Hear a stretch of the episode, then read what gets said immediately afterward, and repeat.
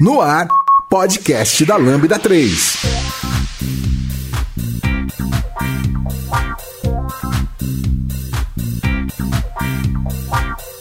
Olá, meu nome é Lázaro e eu estou aqui com o Henrique Oliveira, Charles Mendes, Diego Nogari, Guilherme Estevão. Hoje a gente vai falar sobre o assunto Data Science.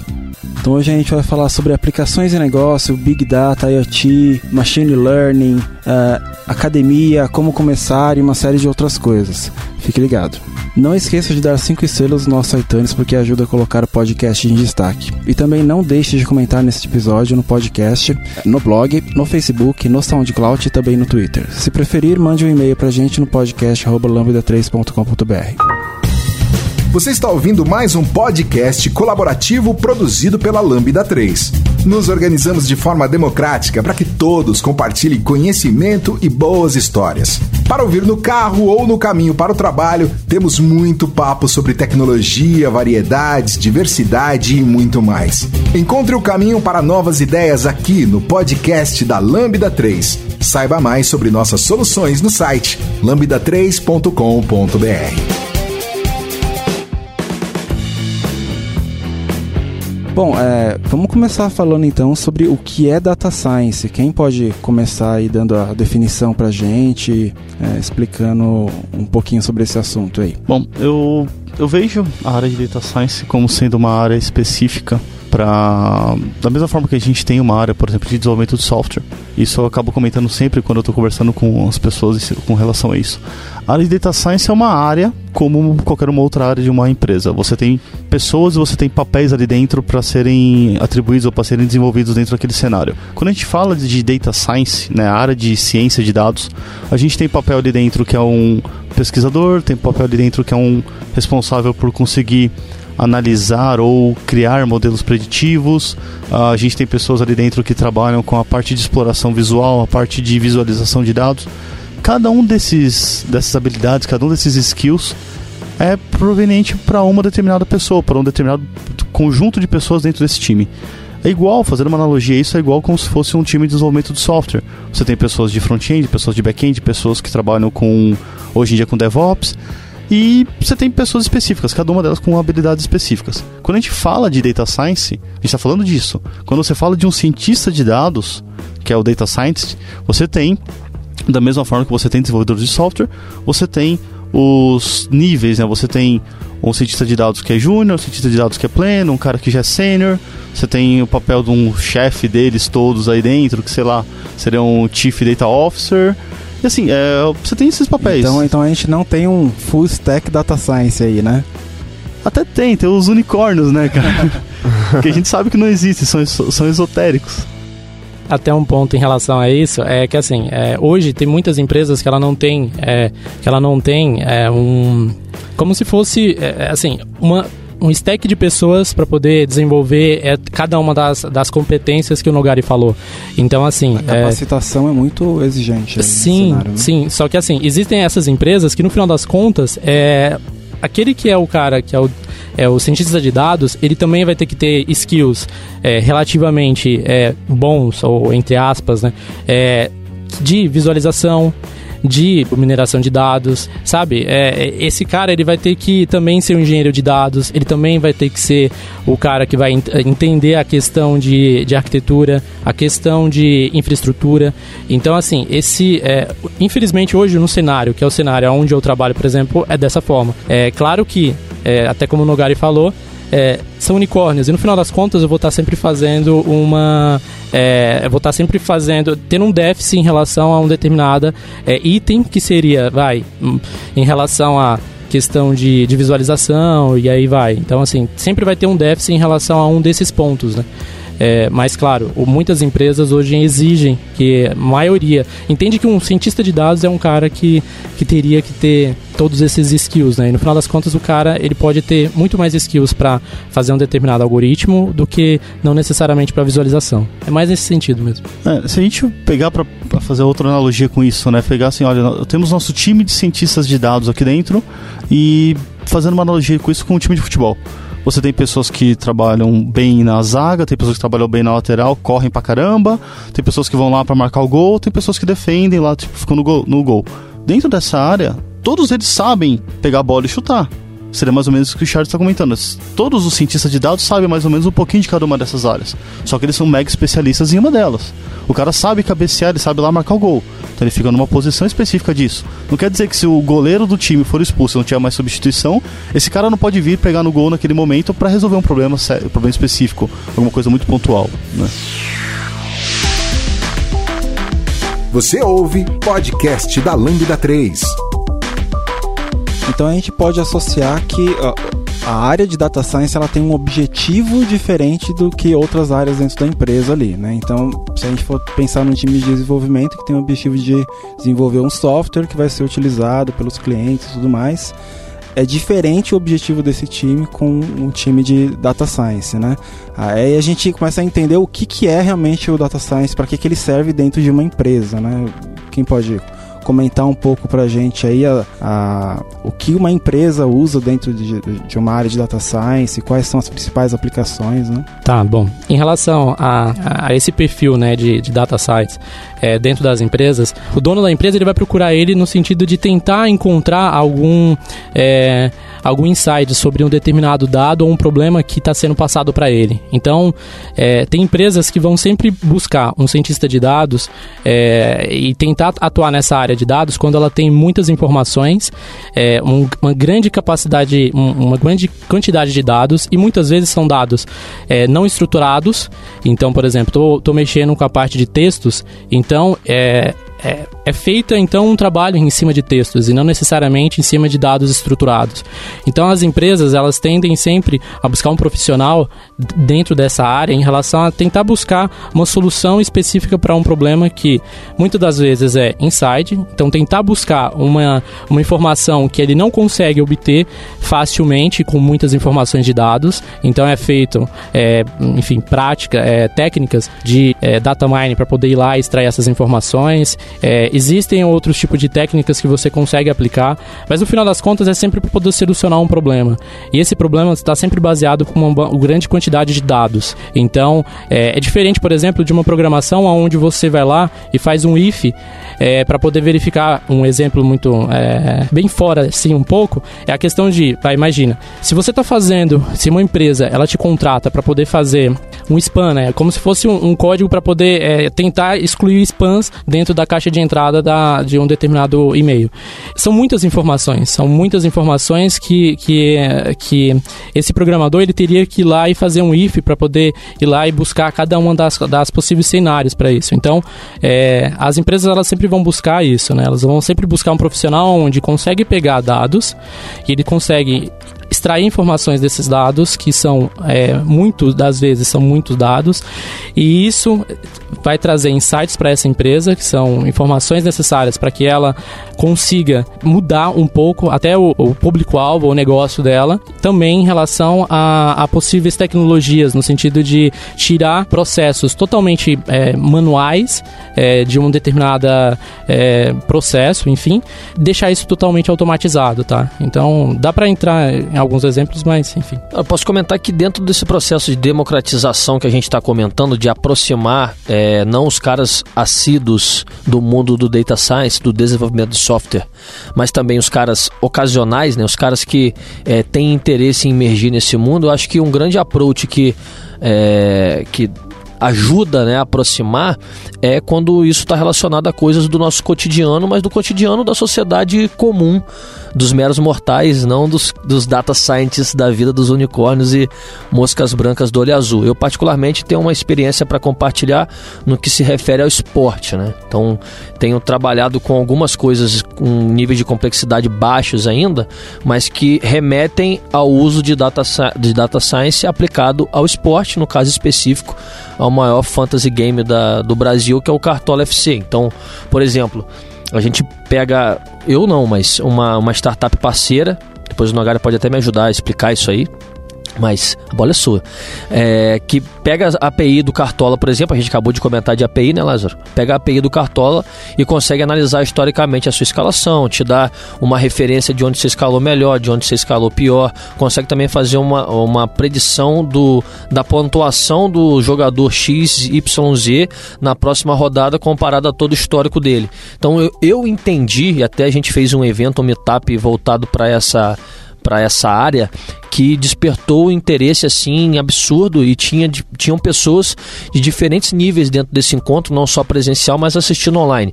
Tinha cara curioso, tinha cara que já estava imerso, meninas também imersos dentro desse mundo, e tinham caras que estavam buscando, é, a partir desse conhecimento mais próximo da realidade dele, usar como uma plataforma de, de democratização e de sensibilização, não gosto, mas de estar tá mais perto desse mundo que parece complexo, mas já tem uma barreira de, de já tem uma barreira de entrada tecnológica bastante rompida por profissionais que têm trabalhado com isso. Então tem outros casos também que a gente pode comentar aqui voltados para o esporte também com o uso de data science também aplicados a, ao esporte, né? É, quando a gente pensa em cima, em cima disso, o pessoal da Major League Baseball mesmo uh, tem dois cases interessantes disso, né? A, a Major League Baseball ela não reconhece o, o trabalho de doping dos Estados Unidos porque o trabalho de doping deles, eles aplicam um, eles têm uma taxa de assertividade de 99%. Isso dentro do ano, né, dentro de, um, de uma temporada da Major League Baseball, a gente está falando aí de aproximadamente 750 jogadores. Se a gente tiver um erro, de, um erro, 1% de erro, né, nesses, nesses exames de doping, a gente está falando de um erro aí de aproximadamente 7 jogadores e meio. Isso pode prejudicar a liga, pode prejudicar o jogador, pode prejudicar o time, tem um monte de coisa que influencia negativamente nesse cenário, então o, o processo da Major League Baseball eles não suportam, é, eles não aceitam, na verdade, eles não reconhecem isso daí como sendo um teste válido porque tem 1% de erro.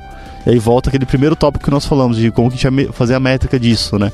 Se realmente é aceitável 98% de assertividade no determinado modelo, em outro modelo 80% também é aceitável, e aí como que a gente consegue validar isso, né? Como que a gente cria uma métrica aceitável para isso, para encaixar em todos eles. E aí puxando um gancho disso pro Gui, para voltar essa questão de, de futebol, o negócio, o negócio de esporte, você chegou a dar uma olhada naquele case que fala do Sapiana em cima da Copa do Mundo de 2014, onde o a Alemanha estudou todo o jogo o do Brasil. 7 a 1 aí, galera. É o 7 a 1 é o nosso 7x1 diário, né? e aí, com, em cima do SAP HANA, usando as técnicas de, de análise de dados, técnicas de análise exploratória, Uh, fala um pouquinho disso daí, Gui, como que, como que a Alemanha estudou o jogo do Brasil. Na verdade, eu vi até um, um, companheiro meu da área de TI, né, trabalha numa grande seguradora, foi dar uma palestra fora do Brasil recentemente falando sobre esse case também. Eu, tecnicamente, assim, não, não vou ter a pretensão de explicar para vocês, mas é, não por acaso, não só o caso do SAP HANA na Copa de 2014 lá, que tem os vídeos, tem a movimentação dos jogadores, tem dados, é, acredito até de telemetria ali dentro, né, voltados para para essa análise de, de, de, comportamento, de movimentação, mapa de calor, uma série de coisas, é, eu, nos, nos meus comentários de futebol, mesmo que empiricamente, olhando o retrato, o frame da hora, eu, da, hora do, da hora que eu falo, não da hora da, da gíria, mas da hora do momento, né? Se não me entender mal, aí o pessoal que está escutando aqui no podcast da Lambda 3. Mas eu, por exemplo, eu já, eu já comentei um jogo do Corinthians que o Jadson estava jogando pelo lado contrário. O Rodriguinho estava suspenso. Agora não vou me lembrar qual, mas tem três, quatro jogos atrás. E ficava muito nítido no mapa de calor do. Acho que foi contra o Atlético Goianiense, que o Corinthians perdeu em casa, uma das duas derrotas para a alegria do pessoal corintiano que está ouvindo a gente.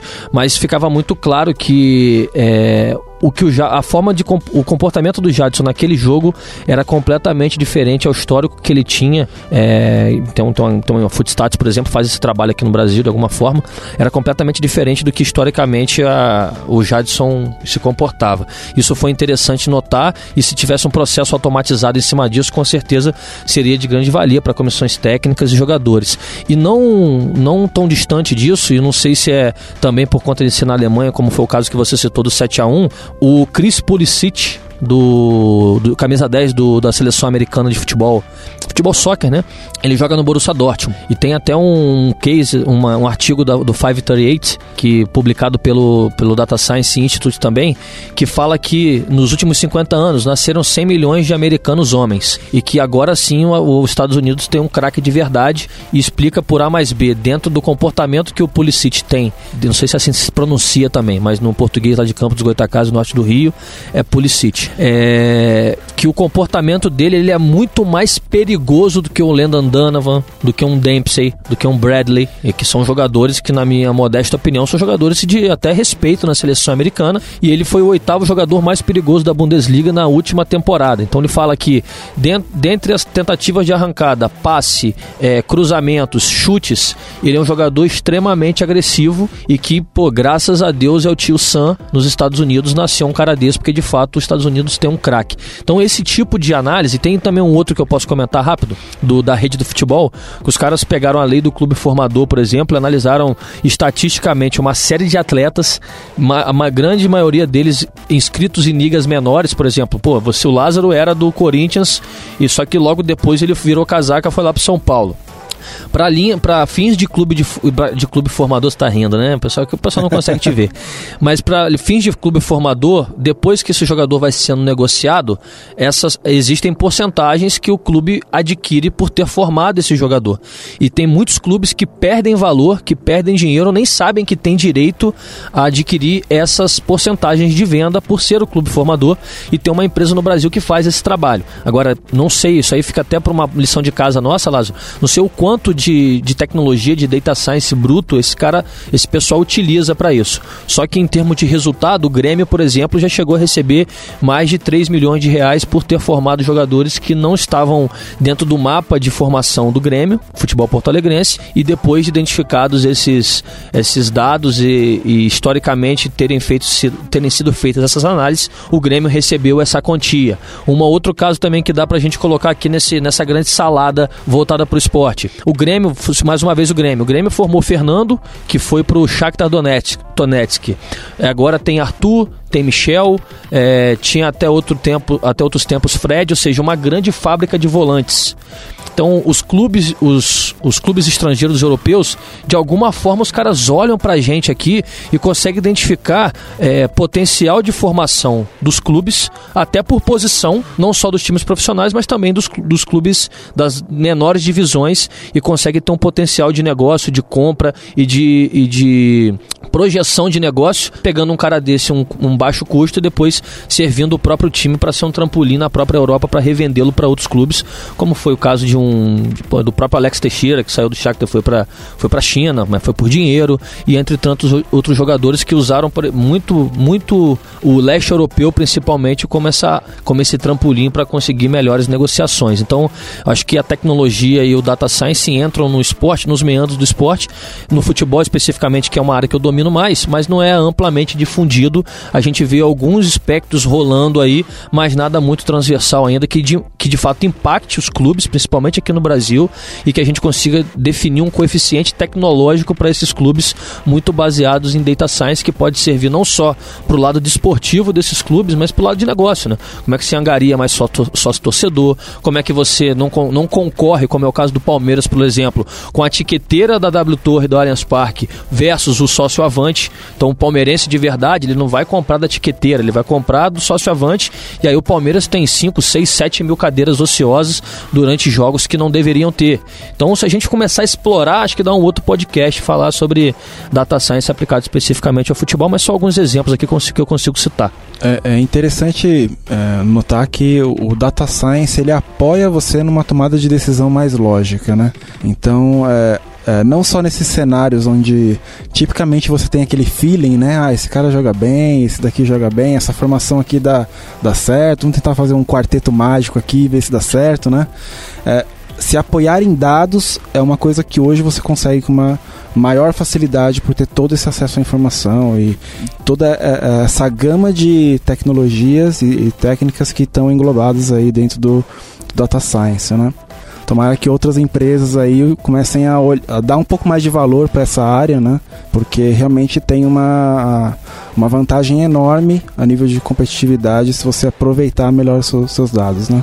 Só uma dica, na, toda sexta-feira à tarde no Facebook tem o Data ESPN, que eu acho que é uma referência legal também, que mostra, que mostra como que os caras têm trabalhado com análise tática, mas análise tática fundamentada em cima de dados analisados aí, explorados historicamente, que pô, conseguem dar uma visão muitas vezes até que chama a atenção dos treinadores, né? Então uma dica pra galera que tá ouvindo a gente aí para tentar é, tangibilizar alguns comentários que a gente fez agora especificamente é, voltados para futebol e para esporte. Sexta-feira à tarde no Facebook tem um Data ESPN lá com um analista, com um calçade geralmente, que é uma galera que trabalha muito sério e consegue, é, é a gente consegue ver na prática o que a gente está falando transformado em, em conteúdo de mídia esportiva de fato.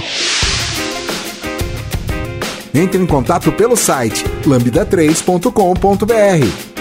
Eu lembro de um cenário, não sei se foi em 2004, 2006, uh, acho que ficou bem conhecido, vocês devem conhecer, que é uma rede uh, de supermercado que utilizou o Data Science para colher informações e descobriu que tinha uma, uma quantidade de vendas uh, de fraldas e bebidas uh, em determinados dias da semana que era, ocorriam sempre, assim, o pessoal não entendia o que, que era e eles foram descobrir através de a análise desses dados, né, que era, era eram pais que estavam comprando fraldas para seus filhos antes de jogos, né? E eles acabaram mudando a, a forma como esses produtos se é, estavam disponíveis nas prateleiras e tiveram um ganho assim maior do que eles, eles tinham anteriormente é, nesses dias da semana. Então isso seria um cenário de uma aplicação que você não previa, né? Que é, tinham dados escondidos lá e você teve que minerar, ter todo um, um trabalho de associar informações para é, que o seu negócio tivesse ah, ah, sendo apoiado por uma métrica diferente, né?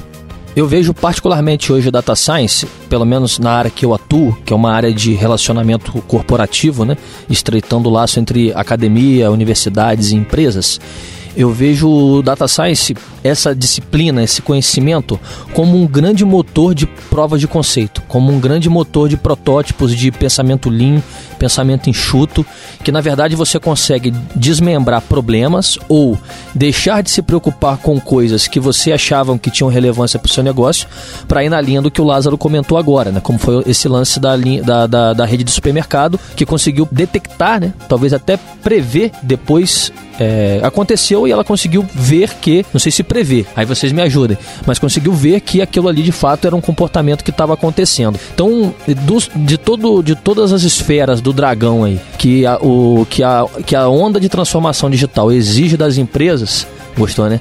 Eu vejo que data science é uma das principais disciplinas, porque eu estou vendo isso na prática, né? Quando você disponibiliza bases de dados para startups que estão trabalhando e já conseguiram romper a barreira de entrada tecnológica para essa disciplina, para esse conhecimento de uma forma estruturada, conseguiram provar conceitos montar protótipos e impactar resultados de negócio em indústrias, em rede de supermercado, em hospitais que tem uma demanda grande com relação a isso, os caras têm grana. Eu vejo que o Data Science entra como uma grande ponte de Open Innovation, de inovação aberta, e também como um grande, uma grande engine de prova de conceito. E aí você precisa ter muito mais do que uma estrutura interna capaz de absorver um profissional ou projetos com essa complexidade que num primeiro momento se tem, é, transformar isso num grande motor de protótipos e que de fato você consiga, com tentativa e erro, errar logo para acertar grande. Porque eu acredito que é essa interpretação, esses insights que você comentou, que os dados dados podem trazer para as empresas. Né? Eu vejo também as empresas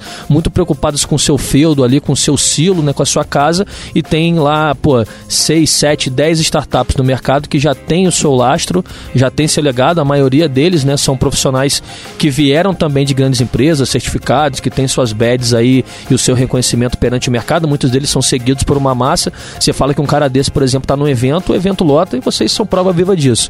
Então, é, para fechar esse raciocínio, eu acredito que é uma grande ponte de Open Innovation para que as empresas consigam se provar e consigam colocar para rodar o que de fato interessa para elas.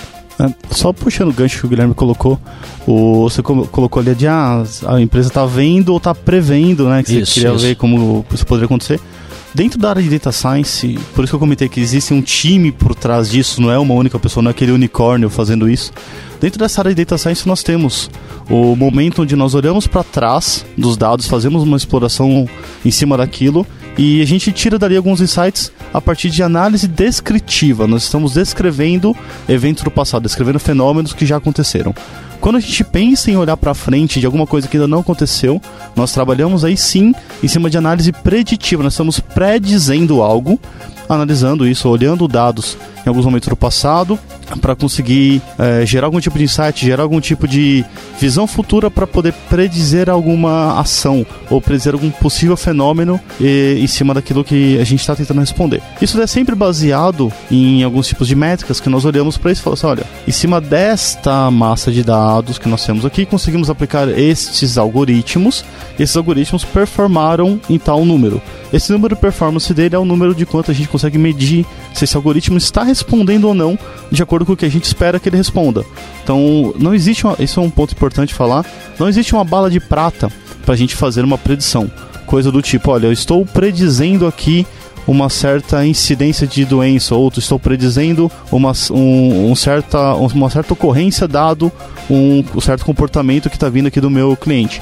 A gente não tem como predizer ou como garantir que 100% do, do, do, do acontecimento ele vai de fato acontecer caso a gente tem aquela, aquele comportamento, tem aquele fenômeno. Isso porque é baseado em algoritmo matemático. A gente tem uma equação matemática, tem um, um conjunto de passos a serem desenvolvidos, é um algoritmo, né? Um conjunto de passos a serem desenvolvidos dentro daquela análise para poder tentar predizer isso em cima de uma determinada possibilidade, baseado em cima de probabilidade estatística. Quando a gente responde isso, a gente tem o número de acertos, que é o que a gente chama de métrica, que em, algum, em alguns cenários a gente chama até de performance do, do algoritmo. Quando a gente calcula essa métrica, a gente tem cenários onde 80% de acerto, ele é um acerto muito bom pra gente. Em algumas outras análises, esse acerto de 98% é péssimo. Porra, mas 98 é muito maior do que 80. Sim, mas para este problema específico, acertar 98% não é aceitável. Para aquele outro problema, acertar só 80% é aceitável. Então, assim, não existe uma bala de prata. Não é um problema que você resolve para um determinado tipo de solução, ele vai ser bom para todas as outras soluções. Então, quando a gente trabalha nesse processo da predição, olhando para aquilo que você puxou, né, de fazer o, o pré e o pós, a gente tem esses dois momentos. Eu faço análise descritiva, né, eu comento esses cenários do passado e faço a preditiva, que é para olhar isso para frente e para tentar é, antecipar algum tipo de fenômeno dado as características que nós estamos encontrando hoje no cenário. É, um exemplo interessante seria você, por exemplo, estar tá analisando dados biológicos, né, identificar é, ou prever que a pessoa vai ter uma doença, por exemplo, né.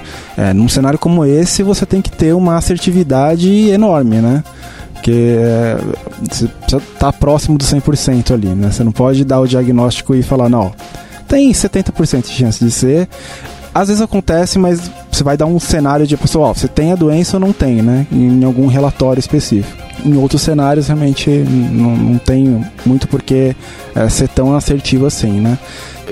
Eu fiquei bem curioso porque hoje você precisa de uma quantidade de dados enormes para poder fazer, né? É, esse tipo de, de análise, né? E até alguns anos atrás não era tão simples assim você armazenar tanta informação, né? É, de quanta informação a gente está falando aqui para poder ter é, dados suficientes? Eu sei que varia de acordo com o problema, né? É, mas só para o pessoal que está escutando o podcast é, imaginar cenários reais aí que acontecem, né?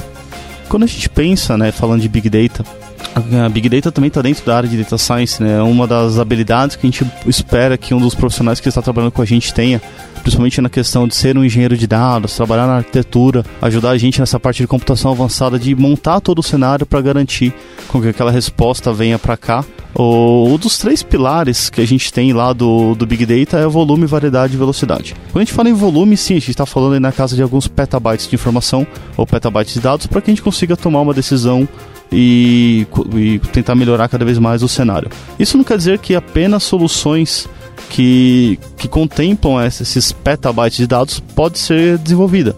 A gente pode trabalhar com bases de treino que são bem pequenas até, está falando aí de algumas centenas de dados, alguns até em algumas situações, algumas dezenas de dados. Tô nem falando de volume, tô falando de quantidade uhum. de dados, quantidade de registro. Registro é, na base. Ali, registro né? na base. E aí o, o, o, tipo de armazenamento pode ser o mais variado possível. Pode ser armazenamento em arquivo TXT, armazenamento em base de dados relacional, em base não relacional, enfim, você tem uma variedade aí bem grande de possibilidades de armazenamento. E quando a gente pensa para isso, né, fala de ah, falar de Big Data, a gente está sempre olhando para esses três Vs. Não necessariamente que eu precise olhar para esse cara e falar assim, não, para minha solução aqui eu preciso ter muitos dados para poder analisar. Na hora que a gente vai montar um modelo preditivo, nem sempre a gente precisa de todos esses dados. Principalmente porque a gente está olhando para um cenário de data science não um cenário é, exclusivo de big data. Né? Então, para olhar esses modelos preditivos, quanto mais dados nós tivermos para poder analisar, a chance da gente diminuir o erro do nosso algoritmo é maior. Então a gente vai diminuindo. Quanto vai aumentando os dados, ele tem uma a gente até brinca, né? tem uma correlação é, inversa nessa, nesse cenário, porque eu vou aumentando os dados, eu vou diminuindo o erro. Por que, que eu vou diminuindo o erro em uma situação como essa? Porque você vai tendo mais generalização, você vai tendo mais ocorrências daquelas varia variedades ou daquelas variações das possibilidades dos dados, isso ela, ela impacta na maior quantidade de possibilidades dentro daquele, daquele cenário que a gente está tentando prever, então eu consigo ter uma assertividade maior, porque eu, tô, eu tenho mais generalização em cima desse cenário. Então, assim, é, para falar de dados aqui dentro, se a gente tiver um volume absurdamente grande, a gente vai provavelmente pegar uma amostra desse dado e vai usar algum tipo de método para fazer esse tipo de coleta da, da amostra, porque em algumas situações fica inviável a gente processar 100% dos dados sempre. Imagina um, um, um, processo de uma pesquisa eleitoral. Se você vai querer, se você quer fazer uma pesquisa eleitoral e você quer analisar 100% dos dados para você ter uma, uma assertividade maior, para ter uma acurácia maior naquele resultado, você precisa pesquisar para todas as pessoas que são os votantes ativos. Se você vai pesquisar para todos os votantes ativos, você não precisa fazer uma pesquisa, você vai fazer de fato a, a eleição. E o custo disso é muito alto. Então o que, que acaba acontecendo? Você pega uma parte. É, você né? pega uma parte, você pega uma amostra. Então existem várias, várias metodologias para que os institutos de pesquisa façam de fato essa coleta. É uma coleta séria. O problema dessa coleta, que a gente sempre desconfia do número que aparece na pesquisa eleitoral porque ele nunca acerta, é o problema da coleta do dado. Então, assim, a metodologia que o Instituto aplica é uma metodologia séria. É uma metodologia reconhecida no mercado, é uma metodologia já de algumas décadas de, de vivência. O ponto é, a pessoa que está coletando, às vezes ela está coletando de forma errada. Ela não está seguindo décadas, a métrica. Né? Há décadas. Ela não está seguindo a métrica que foi estipulada, a metodologia que foi estipulada pelo pesquisador. Ela está simplesmente coletando aquele dado de uma forma errada. Então a coleta do dado é um problema muito sério nisso. E ele impacta diretamente na saída. A gente até brinca, tem um tal do Gigo, né? O garbage in, garbage out. Vai entrar sujeira, vai ser sujeira. Tipo, não tem muito o que fazer, não tem segredo. Não tem mistério nisso, né, cara?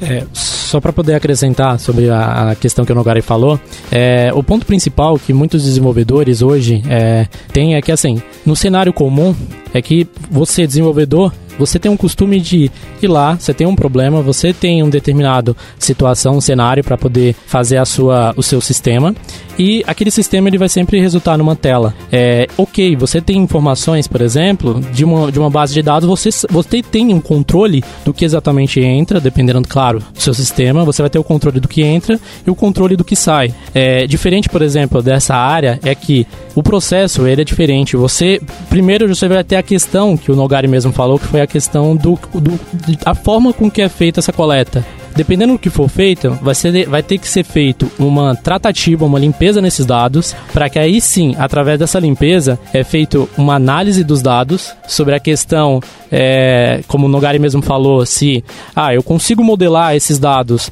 em um problema que é uma classificação, eu consigo fazer uma predição dentro desses dados, ou eu, ou eu tenho que necessariamente fazer, por exemplo, uma detecção de anomalia, onde eu não tenho necessariamente que ter o meu universo todo, como sendo, por exemplo, uma. É, entende que assim, é, existem N cenários que é possível aplicar é, essa toda, toda essa toda essa questão aqui de dados, mas assim, o, o, eu acho que o, o ponto principal que eu estou tentando levantar é a questão de é diferente. A metodologia de, de trabalho, a metodologia de, de, de como aplicar tudo isso é diferente de um desenvolvimento comum. Você tem sempre que seguir. É, primeiro, assim, você vai tra trabalhar muito com os dados. Não importa. Você pode, por exemplo, receber é, terabytes de dados. Você vai trabalhar muito com dados. Você vai limpar muitos dados. Você vai ter que analisar muitos dados. Você vai ter que é, trabalhar de uma forma nos dados que você vai. 70%. Eu, eu, eu assim, por mim, eu não tenho nenhuma métrica é, embasada. Mas, assim, para mim, 70% do tempo que eu gasto para poder é, ter uma solução mesmo assim legal é nos dados. Eu estou trabalhando em cima dos dados. Os 30% é eu identificar qual tipo de algoritmo eu consigo é, aplicar dentro daquele determinado problema que eu tive que, é, é, mais ou menos assim, manipular. Eu tive que, que moldar todos os meus dados com base no problema que eu tenho que resolver. Então, assim, é diferente de, de por exemplo, você falar para um desenvolvedor que ele não vai ficar 100% do tempo dele codando. Ele vai ficar 70% mais ou menos aí do tempo dele trabalhando com os dados, né? Ele vai sempre estar tá trabalhando com os dados, limpar os dados. Então, é, é só um ponto para acrescentar mesmo. E aí, já deu as 5 estrelas no iTunes para o podcast da Lambda 3? Vai lá! Bom, vocês comentaram um pouco aí sobre é, métodos, né, formas de, de se chegar a um resultado versus complexidade, tempo, é, forma, etc e tal. A data Science por Data Science não nasceu ontem, também não sobrevive sozinha, né? Que outras tecnologias ou que outras disciplinas, que outros conhecimentos que aliados à, análise de grandes volumes de dados, predições, etc e tal, o mercado tem demandado, assim, IoT, é, machine learning, como que a ciência de dados faz fusão com outras disciplinas, com outros conhecimentos, para que de fato tenham outputs relevantes não só para o mercado corporativo, mas para a sociedade como um todo. Eu, particularmente, no final do ano passado, participei de um projeto que usava dados públicos do DataSUS. E, e, como melhorar a vida das pessoas usando esses dados. Eu participei de um outro projeto, claro que eu não botei a mão na massa, que vocês me, o pessoal que está me ouvindo aí um dia vai me conhecer, eu não põe nada a mão na massa. Gerente, viu? né? É, eu só conto história, exatamente. tipo só no, manda. Tipo o NGR aqui, tipo Nogari. Mas também usavam, usavam dados públicos para tentar é, descobrir onde montar postos avançados para combate H1N1 na, naquela época braba do H1N1. Então, no frigir dos ovos, que outras áreas de conhecimento vocês veem que é, têm trabalhado e como que as empresas também, Lázaro, têm, acredito, têm é, desmistificado internamente esses conhecimentos para que, como a gente disse anteriormente, possam ser geradas POCs, possam ser geradas coisas que, ela vê, que elas veem em valor de fato e se transformem em projetos de verdade dentro das empresas. Eita, de IoT e Machine Learning dá outro podcast cada um, hein? É só uma pincelada aqui. É verdade. Olha só. Bom, é, quando a gente pensa em colocar isso para o mercado, né, de linkar IoT com essa área de data science, uma das coisas importantes dentro da área de IoT não é simplesmente só fazer a coleta do sinal e fazer o envio desse sinal para um tipo de armazenamento. A gente conseguir analisar e tomar decisão em tempo real em cima disso. Quando a gente fala de colocar isso da a junção do IoT com um data science, a gente está de uma forma ou de outra se conectando à indústria 4.0. E aí, quando a gente pensa em indústria 4.0, a gente começa a olhar cenários como esse, a gente começa a ligar os dados que estão sendo coletados, né, os sinais que estão vindo a partir do meu dispositivo. Eu tenho lá um embarcado que eu, que eu possuo algumas coletas de valores a partir daquele embarcado e envio isso para algum lugar. E aí a gente tem uma arquitetura que foi desenvolvida pela moçada lá do que fez o Storm também. Ah, o objetivo deles é criar uma camada onde a gente tem essa arquitetura chamada Lambda. E qual que é o processo dele? É um processo onde a gente tem a saída tanto do speed layer quanto uma saída do batch layer. Quando a gente fala de conexão de IoT para tentar fazer uma análise em tempo real, uma predição é, usando Real-Time Analytics nesse tipo de cenário, a gente está passando diretamente em cima dessa arquitetura Lambda na camada do speed layer, que é eu vou receber esse dado no barramento, eu vou processar esse dado numa camada de streaming, eu vou linkar isso daí com algoritmos de machine learning, já linkando o que você perguntou, Gui, do, da questão do machine learning, a gente coleta esses dados, aplica esses dados para o modelo, o modelo responde a informação para que a gente precisa e daí a gente consegue jogar isso numa camada de ou armazenamento ou camada de apresentação. Então eu consigo em tempo real, por exemplo, ficar coletando dados de uma determinada um determinado ponto da minha máquina, da minha linha de produção e ficar acompanhando isso numa tela, se a operação que está aparecendo naquela linha de produção, naquela máquina, se ela está dentro do esperado ou não.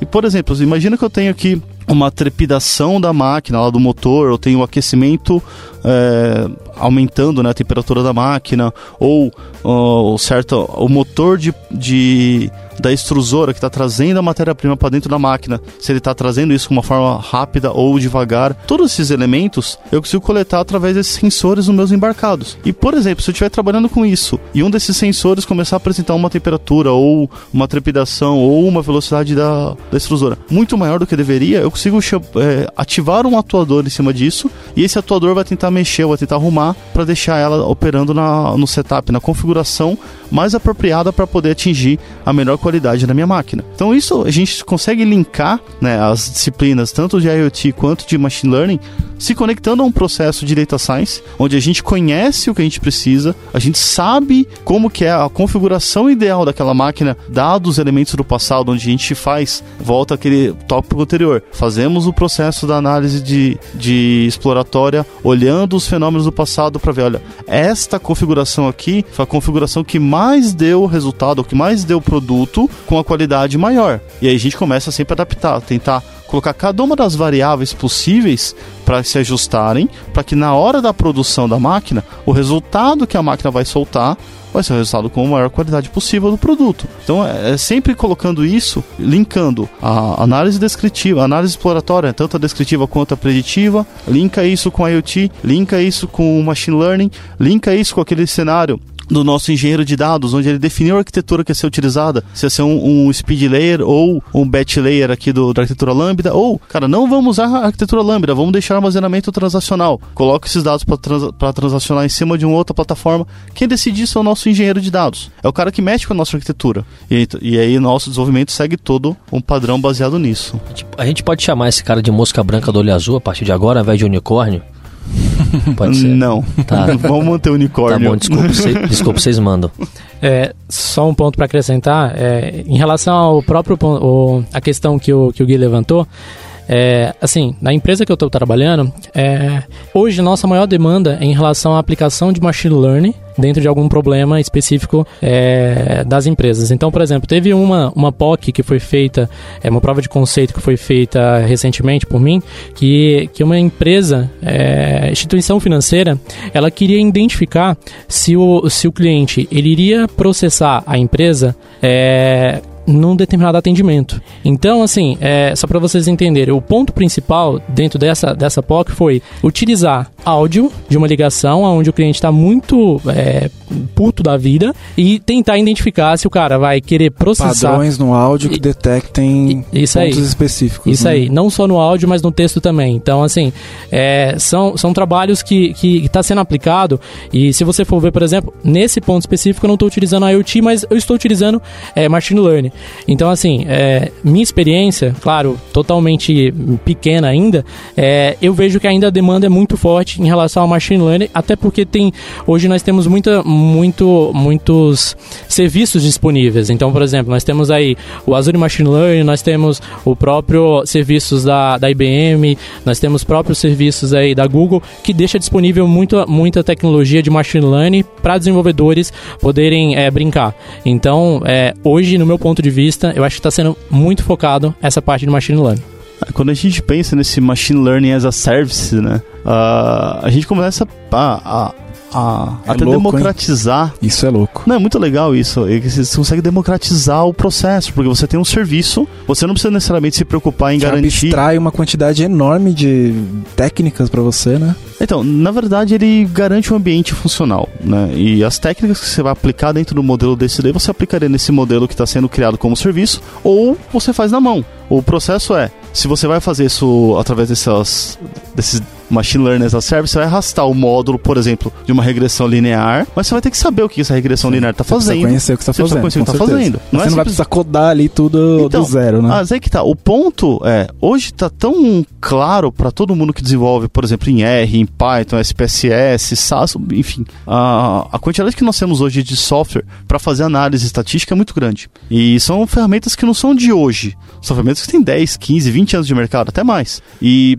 essas soluções, se você vai, por exemplo, é o que eu estava comentando, né? Você vai trabalhar com uma regressão linear, você puxa o módulo de regressão linear, conecta o dado para ela e pega a saída do resultado. Se você vai fazer isso com uma ferramenta dessa que você vai desenvolver na mão, com três linhas de código, você faz isso no R. Três linhas de código. Você captura o dado, você gera o seu modelo de regressão linear a partir da função de LM, de Linear Model, e analisa o resultado. Ponto, simples assim. Então, assim, é, é, indiferente. Se você sabe como fazer o processo, é indiferente você usar isso como serviço ou você codificar o seu aplicativo. E tanto que no, quando a gente fala do Azure Machine Learning, eu posso pegar, eu criar o meu modelo preditivo utilizando o R ou Python e trago esse meu conhecimento ali para dentro do Azure Machine Learning como um módulo, um módulo do script R ou um módulo do script em Python e consigo usar o meu conhecimento que eu já trouxe de outros cenários, uma outra bagagem, para fazer a incrementação do meu modelo preditivo ali dentro do Azure Machine Learning, por exemplo. Então você está usando a infraestrutura do Azure, né? No você usa para fazer de forma mais eficiente ali o trabalho, né? o executar mais rápido. Né? É, você usa o, o serviço. É, é, um, é um SaaS. É um software as a service, mas que nesse caso a gente está chamando de machine learning as a service porque ele tem um objetivo específico de machine learning. Mas o, o, o que está por trás dele, se você não sabe o que está fazendo, você sabe a diferença de uma classificação de uma regressão, você vai colocar qualquer coisa ali dentro ele vai te dar o resultado. O ponto é, aquele resultado tá bom ou tá ruim? Aquela métrica que a gente está analisando ali, que eu não tenho base nenhuma de estatística, eu não sei a diferença da regressão para classificação. Coloquei um deles, ele me trouxe o resultado. Esse resultado tá bom ou tá ruim? A gente não sabe. Por quê? Porque você não tem a base do machine learning para poder utilizar. Ele democratiza, ele acelera o processo. Só que talvez se você não tivesse conhecimento, a chance de você ter uma, um resultado ruim, pelo fato de você não conhecer, não saber o que está fazendo, é muito grande. Então tem que tomar um pouco de cuidado com relação a isso daí. É, esse processo de democratização, saber manipular e gerenciar APIs também, você acha que vocês acham que passa por esse frame aí de democratização desse conhecimento ou não tem nada a ver com o que eu estou perguntando? A API ajuda a acelerar o processo de democratização da inteligência artificial, do mundo dos dados, de, desses pilares que a gente está falando ou não tem nada a ver com o que eu estou perguntando? Eu acredito que sim. Porque, ah, pelo fato de você estar tá consumindo um serviço que já está pronto, você tira essa camada, né, de, ter que desenvolver, ter que pensar em como resolver, ele vira uma caixinha preta. Você faz uma chamada, passa um certo parâmetro para ela de entrada, ele vai processar por trás disso daí e vai te dar uma saída. Se você não sabe, por exemplo, criar uma rede neural para fazer reconhecimento de padrões de face, e você precisa trabalhar com isso, você tem um produto, uma necessidade real, que é, eu preciso garantir que a pessoa que está operando este computador ou a pessoa que está operando esses, eh, esse device, esse device ou a pessoa que está usando essa máquina aqui. Eu preciso garantir que essa pessoa tenha a competência específica para poder fazer tal operação. Eu vou fazer isso através do reconhecimento facial. Por exemplo, estou chutando uma hipótese. Como que você faz isso? Você nunca treinou uma rede neural para fazer esse reconhecimento. O que você faz? Você usa um serviço desse, aí você pode ir para o Microsoft Cognitive Services, o AWS Recognition, você pode ir para o Bluemix lá pro, do Watson da, da IBM, você pode usar o Google é, Vision API. Você tem algumas frentes para isso, no qual você explica para a máquina, vai ser uma máquina, essa aqui são as minhas imagens das pessoas que trabalham comigo aqui, beleza? Beleza. Quando essas imagens baterem lá dentro, ele vai criar por trás, como isso é um serviço, ele vai criar por trás todo o reconhecimento de padrões de reconhecimento de face e vai deixar armazenado. Quando você for operar a máquina, você vai chamar, falar assim, olha, eu preciso para eu liberar a operação dessa máquina, eu vou passar a minha foto deste momento para o modelo. Ele vai bater lá no modelo, Aí vai bater, vai comparar a sua foto com todas as fotos que já foram treinadas por essa rede neural e vai devolver, olha, este usuário aqui é este. Então vai bater a foto do Guilherme e vai devolver assim, olha, essa foto é do Guilherme Estevão. E aí com isso você vai conseguir falar, beleza, o Guilherme Estevão tem essa tem a habilidade específica para poder operacionalizar isso daqui? Tem. E aí libera a operação da máquina para você. Quando a gente pensa nisso, o cenário ele fica muito mais rápido, porque a gente está democratizando um processo que a gente está falando de rede neural, isso daí é um processo que foi criado, né? O primeiro paper que falava de rede neural, ele remete a década de 50, de, se eu não me engano, de 48, 1948, é um negócio extremamente antigo, mas que a gente consegue colocar hoje para funcionar, utilizando técnicas de deep learning, utilizando as redes neurais convolucionais para poder atender esse tipo de cenário. E aí você, como desenvolvedor de software, não precisa desenvolver a rede neural, você consome ela através de API. Então você tem uma aceleração muito grande em cima disso. E, bom, complementando o que o Nogari falou, eu também concordo. Ah, essa parte de democratização é, é, muito forte, porque, assim, no final das contas, é, um desenvolvedor que é um desenvolvedor é, que normalmente ele não tem esse, esse skill voltado de, de cientista de dados, ele pode utilizar esse tipo de serviço, consumir e trabalhar com ele e pelo menos mostrar alguns resultados em relação a eu estou fazendo uma prova de conceito ou estou utilizando determinado para um determinado cenário, onde ele consegue fazer, é, utilizar o que tem pronto. É, e aí um ponto só levantar é que assim, em relação a esses serviços e toda essa parte que tem disponível, a partir do momento que, que o problema ele não, não está é, mais disponível dentro, dentro desses sistemas, nesse, desses serviços, onde, por exemplo, é, ok, reconhecimento de imagens hoje, normal de vídeos, tem muita coisa. Em relação a, a, a tentar identificar é, intenções com, com um determinado chatbot, é, é, possível. Hoje nós temos muitos serviços que é possível fazer isso. Quando você tende a, a, a, ter um problema muito específico ou um problema que não, que não é tão comum, você realmente vai ter que ter a capacidade. Então, esse profissional vai ter que ter todo esse skill, correr atrás, entender é, e toda a parte de estudos para poder ir lá e fazer essa implementação na mão. Então, no sentido de entender tudo o que está acontecendo. Hoje, até como o Nogari falou, hoje tem R e dentro de R tem inúmeros pacotes. E lá tem muito, é um ecossistema totalmente é, grande e, e, muito interessante. Então, assim, você consegue fazer muita coisa lá dentro. Mas você precisa saber o que está acontecendo. Você precisa, é, é, o profissional que vai entrar nessa área, ele tem que entender que é uma outra área não é uma área de desenvolvimento somente, é uma área, é, é, um, é uma nova área. Ele, ele tem que entender que o que ele está aprendendo ali, o que ele está tentando aplicar ali, é, são conceitos diferentes do, do, que ele, do que ele fazia normalmente. Isso eu estou falando voltado a um desenvolvedor, né? um desenvolvedor de software. Você ouve podcast da Lambda 3. É, vocês falaram aí sobre diversas formas como a gente pode aplicar é, o data science e eu gostaria muito de saber como começar a fazer isso em questão é, de setup, por exemplo. É, vocês citaram sobre o Azure Cognition, que é, é, um serviço de API da Microsoft que te dá dados é, relacionados ao que você é, solicitou deles. Então, assim, eu gostaria de saber, beleza, eu tenho aqueles dados que a Microsoft me retornou, mas como que eu faço ele? É, qual o setup que eu utilizo para casar com outras informações que eu levantei, por exemplo? Na verdade, não precisa ser só lá do, do Azure, né? Você vai ter, é. no caso, da sua, da sua empresa lá no banco de dados, os dados brutos, enfim. É super importante saber que nesse tipo de análise, o seu dado de treino, que é uma parte do seu dado do dado real, ele vai impactar diretamente no resultado, vai impactar dire diretamente na métrica que você está utilizando.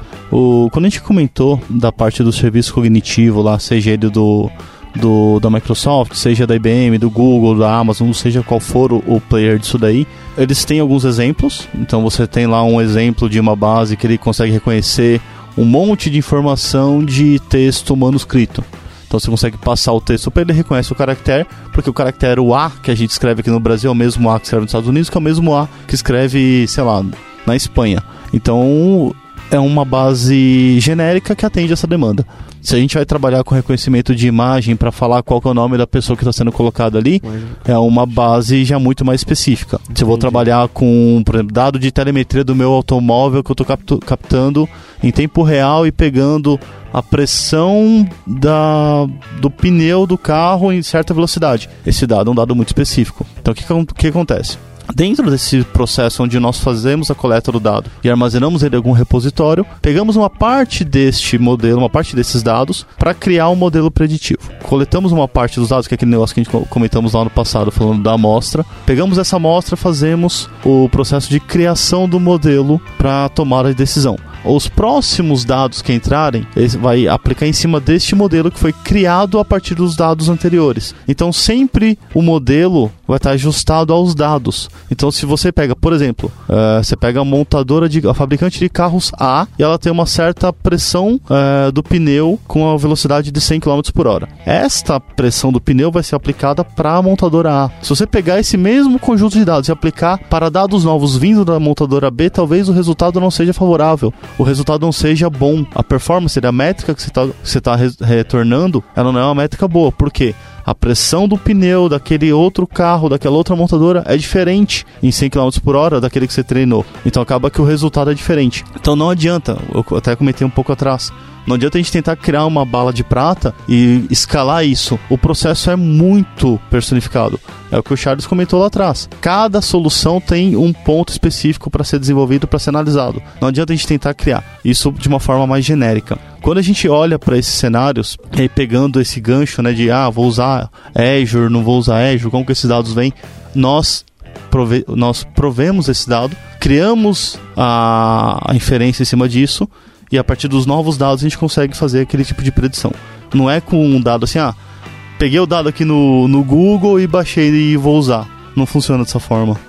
Sabe o que eu acho legal na sua pergunta? Que também, é, ao mesmo tempo, rapidamente aqui, Lázaro, só que ao mesmo tempo que esse trabalho de personificação do, do dado, da, da, do desafio, do challenge que a empresa está enfrentando, ao mesmo tempo que isso parece, é, parece ser uma, uma tsunami que não tem como ela escapar, eu acho que ao mesmo passo empodera muito a empresa para que ela, se juntando com pessoas de dentro, com RH forte para contratar as pessoas certas, ou com trabalho de aceleração de talentos interna que possa, de fato, é, ter expoentes que trabalhem com esse tipo de conhecimento, ela pode, de fato, descobrir o jeito próprio dela de fazer esse tipo de projeto. Então, eu vejo muitas empresas buscando referência fora, como o Nogari comentou, de fazer o que já existe em outros lugares e trazer, internalizar isso para que seja feito dentro da própria casa.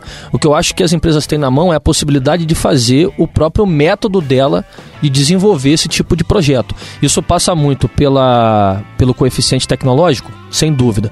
Passa muito pelo conhecimento interno que se tem dos gestores, sem dúvida alguma. Mas acho que passa muito também pelo interesse ou pelo DNA que aquela empresa, ou aquela startup, ou qualquer outro órgão que seja da sociedade, porra, órgão público, etc., tenha com relação à capacitação de talentos. O quanto que essa empresa de fato está disponível para fazer alianças com, é, com lugares que tenham curso de curta duração, com lugares que tenham cursos online, com lugares que sejam faculdades regulares, obviamente, mas que ajude a acelerar esses talentos, né? Como eu sou um bom flamenguista, né? Craque o Flamengo faz em casa, com ajudar essa, essa galera a fazer. Você também?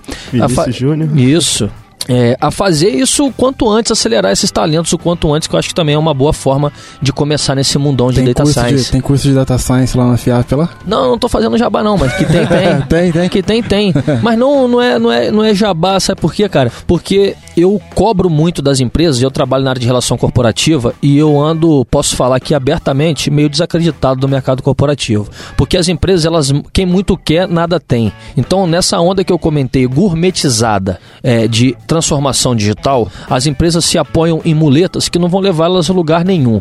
Então, ao invés de querer triplicar, duplicar o número de atendentes, o número de pessoas que trabalham com relacionamento, é, você pega startups, por exemplo, que trabalham com mobilidade urbana hoje no Brasil, que acabaram de receber aporte gigantesco de investimento e estão triplicando as suas áreas de relacionamento com o cliente, pô, e dados lá pingando que nem bola na área pro cara meter o gol e ninguém faz esse gol. Não faz por quê? Porque os caras estão preocupados com escala, crescimento, mas sustentar essa escala e esse crescimento acho que passa, não que, não que passe ao longe ou que seja algo não cuidado e, e- e com zelo pelas empresas, mas é algo que de fato elas dizem que querem dar foco, mas não dão.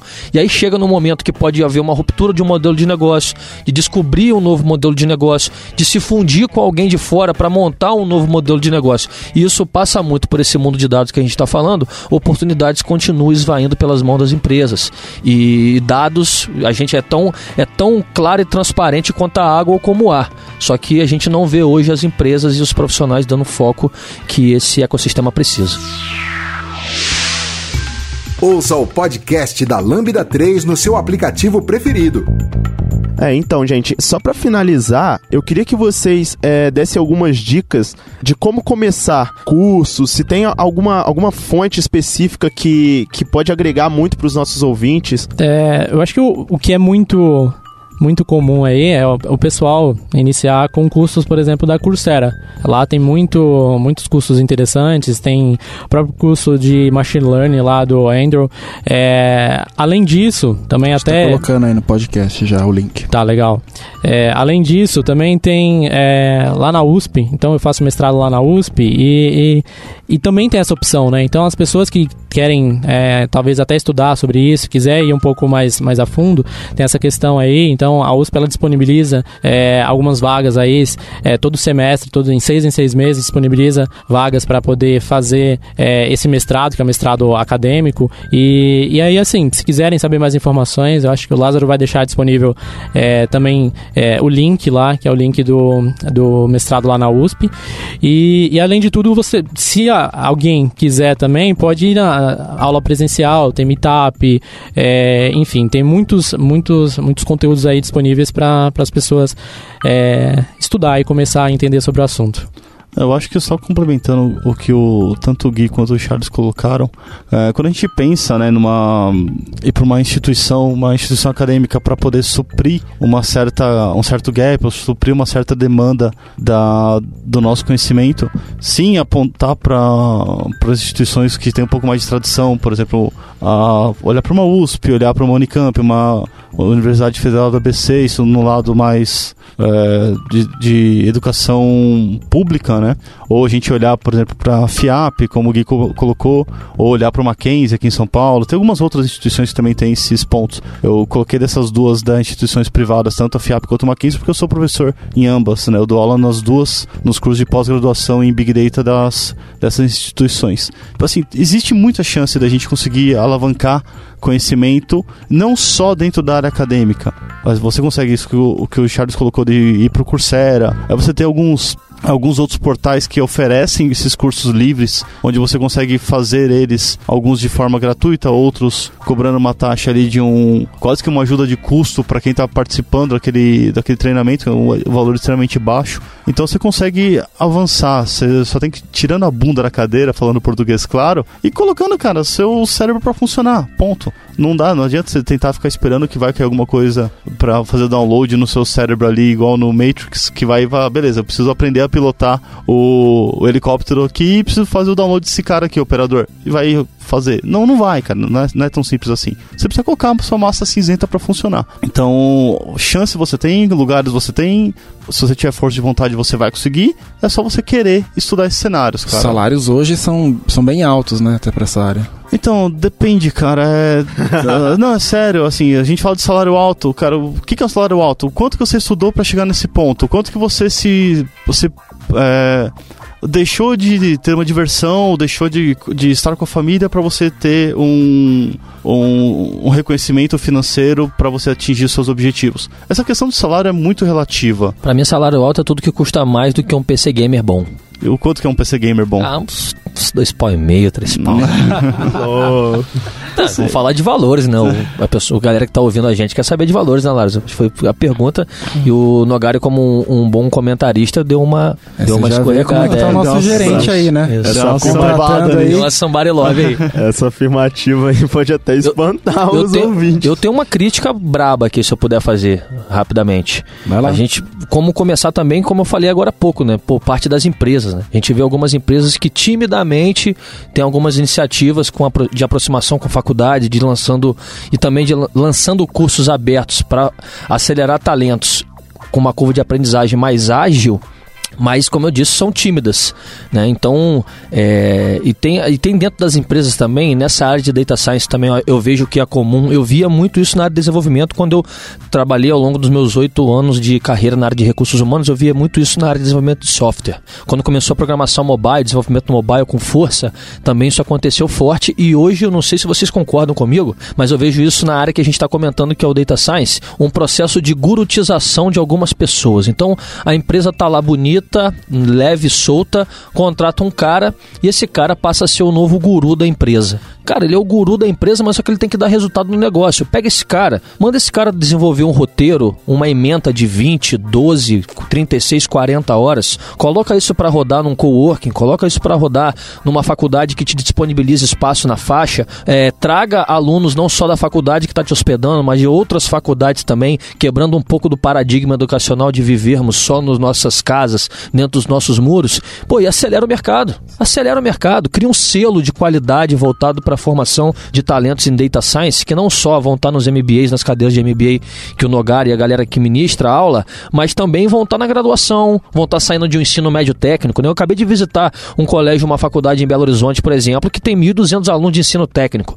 Se 20% desses alunos forem formados em data science, BH, pelo menos para os próximos seis meses, pensando em jovem talento estagiário, está feito. Né? Você vai lá para os Minas, vai para aquelas empresas que estão lá matando cachorro a grito para contratar talento, eles vão contratar. Então, eu vejo que o processo de gurutização das empresas que não dominam determinados tipos de conhecimento tecnológicos e passam a ter por conta de uma ou dois ou três pessoas, e essas pessoas atingem um patamar interno muito rápido e, e tornam-se também tão rapidamente inacessíveis, elas ficam trabalhando numa camada de negócio bastante, desta bastante destacada daquele, daquela camada que realmente precisa desse tipo de conhecimento, e aí a gente vê a necessidade de contratar a mosca branca do olho azul ou unicórnio tempo inteiro e a formação do talento ela fica esquecida. É isso aí, galera. Então, valeu. Falou. Valeu, senhores. Obrigado. Você ouviu mais um episódio do podcast da Lambda 3. Indique para seus amigos esse podcast. Temos também um feed só com assuntos diversos e outro que mistura assuntos diversos e tecnologia. Toda sexta-feira, sempre com o pessoal animado da Lambda 3.